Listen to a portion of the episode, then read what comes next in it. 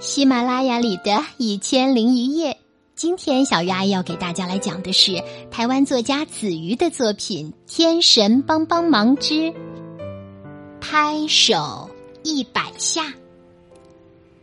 生日的时候，爸爸买了一只小鸭子给小玲当礼物，你要好好照顾小鸭子哦。爸爸摸摸小玲的头说：“小玲。”一直盯着可爱的小鸭子看，头也不抬的回答：“知道啦。”然后开始逗小鸭子玩儿。小鸭子细细软软的黄毛，摸起来很舒服。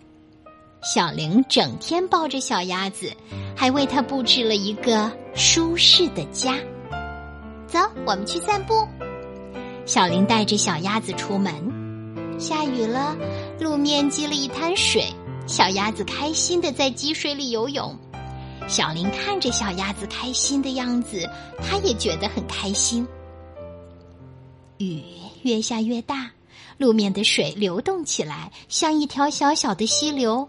小鸭子被小水流冲走了，小林大叫：“小鸭，小鸭！”小鸭子吓得拍动翅膀想要逃开，但无论它怎么挣扎，就是无法游到小林的身边。小林想要伸手救援，来不及了。小鸭子被小水流冲得远远的，它紧张的在后面追。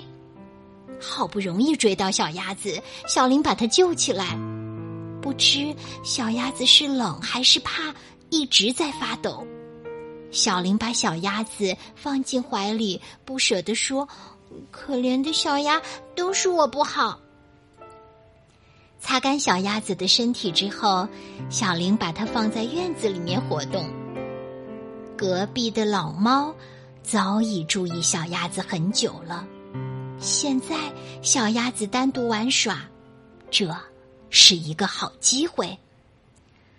看着小鸭子一步一步走过来，仿佛看到美食一步一步走过来，老猫急得想要扑过去，但。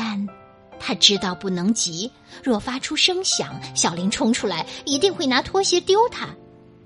鸭子吃不到，还被拖鞋打到头，那会很摔。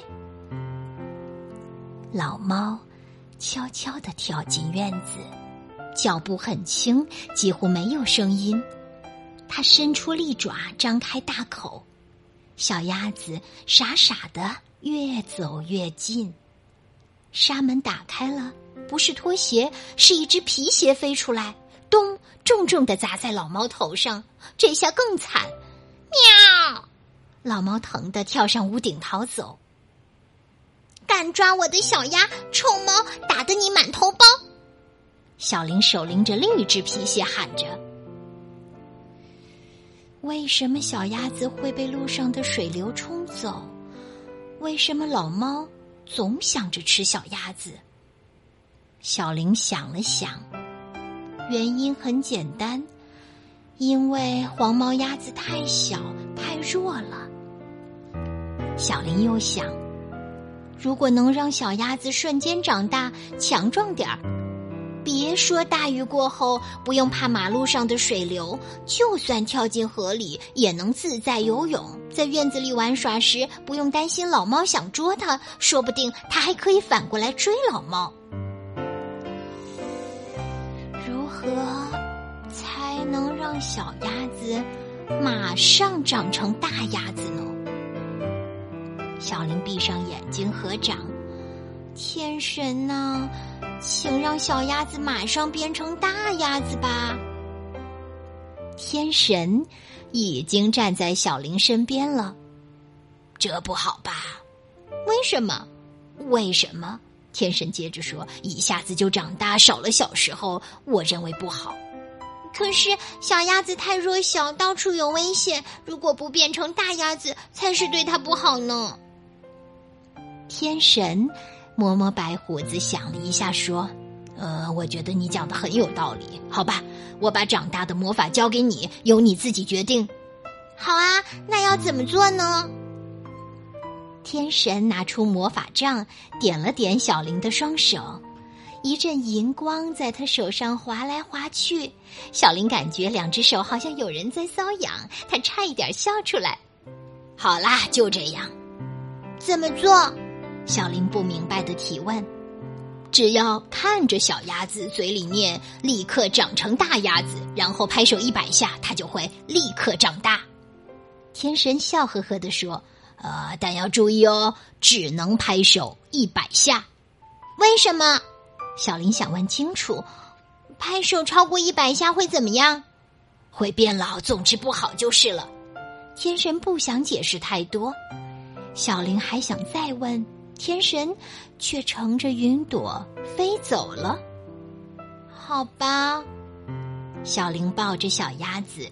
这时，他又想起天神的话：一下子长大，少了小时候很不好。这让他犹豫不决了。到底要不要用天神的魔法？小林的内心很矛盾。他低头看一眼小鸭子柔弱的样子，想到他遇上危险时的惊险，心里很不舍。嗯，决定了，我要让小鸭子立刻长大。小林看着黄毛小鸭子，念道：“立刻长成大鸭子。”然后拍拍手：“一、二、三、四、五、六、七、八。”神奇的事情发生了，小鸭子果然越长越大，越长越大。它的黄毛掉下来，新的羽毛长出来。小林越数越兴奋，也就拍得越起劲。七十、七十一、七十二、七十三、七十四、七十五。数到一百的时候，一只大鸭子嘎嘎嘎拍着翅膀，好像很凶的在院子里跑来跑去。小林忽然觉得，鸭子一点儿都不可爱了。大鸭子冲过来，想要小林抱抱它。他以为鸭子要咬人，吓得哇哇大叫。只见院子里有一只鸭子追着小林跑。他及时想到天神说过，继续数下去，鸭子会变老。老鸭子跑不动，就追不到我了。小林赶紧继续往下数。一百零一，一百零二，一百零三，一百零四，一百零五。大鸭子变成老鸭子，老鸭子越跑越老，越跑越慢，终于倒在地上。他只是想要爱他的小灵抱一抱。小灵摸摸胸口说：“好险，还好没追到。”好啦，小鱼阿姨讲完这个故事了。